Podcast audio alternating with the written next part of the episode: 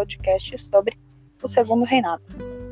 Falando de uma forma geral, o Segundo Reinado foi o período em que Dom Pedro II assumiu o posto de seu pai, aos 13 anos, por meio do golpe da maioridade, que fez com que o período regencial tivesse seu fim.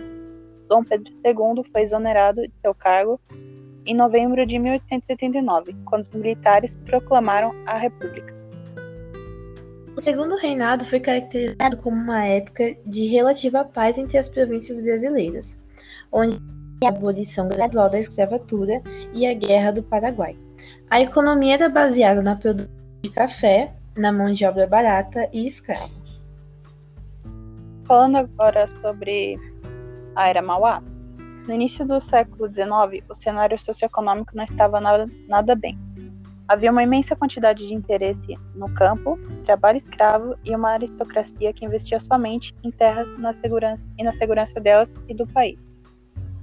Houve uma melhora quando a produção interna do, do Brasil foi favorecida com a tarifa Alves Branco, o encerramento do tráfico de escravos e o Código Comercial.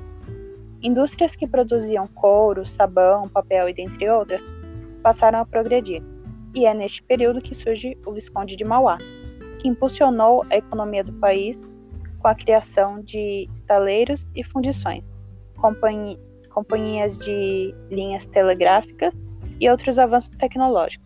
Porém, o crescimento, crescimento industrial não deixou a elite rural escravagista e nem os países concorrentes felizes. Por o mercado interno não estar estável, os senhores rurais passaram a fazer objeções que continham crescimento financeiro, além de Mauá possuir diversos inimigos fora e dentro do país. E foi o domínio da elite rural anacrônica que encerrou a era de Mauá. Agora eu vou falar um pouco sobre o Tratado da Tríplice Aliança.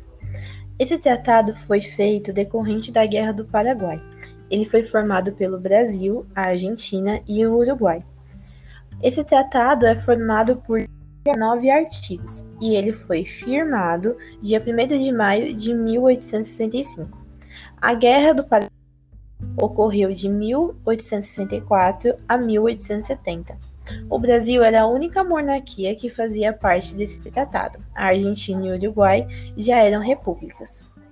Nesse tratado, de acordo com o artigo 2, os aliados contam em todos os meios de guerra de que possam dispor em terra ou nos rios, como julgarem necessários. Esse artigo foi um dos pontos negativos, que não deixou claro quais recursos cada país colocaria em campo. Isso fez com que o Brasil saísse da guerra com a economia abalada.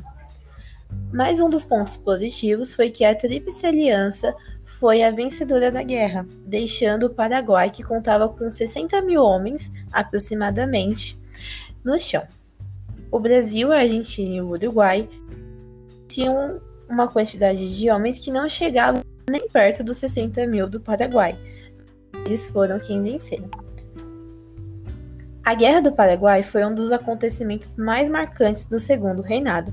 Ela foi tida como sangrenta e muito violenta.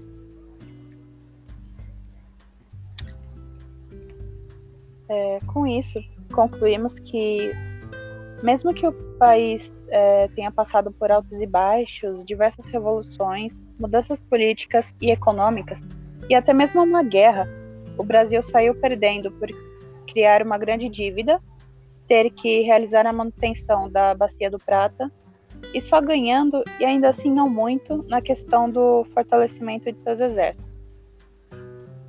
Bem, esse foi um breve resumo sobre o segundo reinado e espero que tenham gostado. Agradecemos a atenção de vocês e até mais.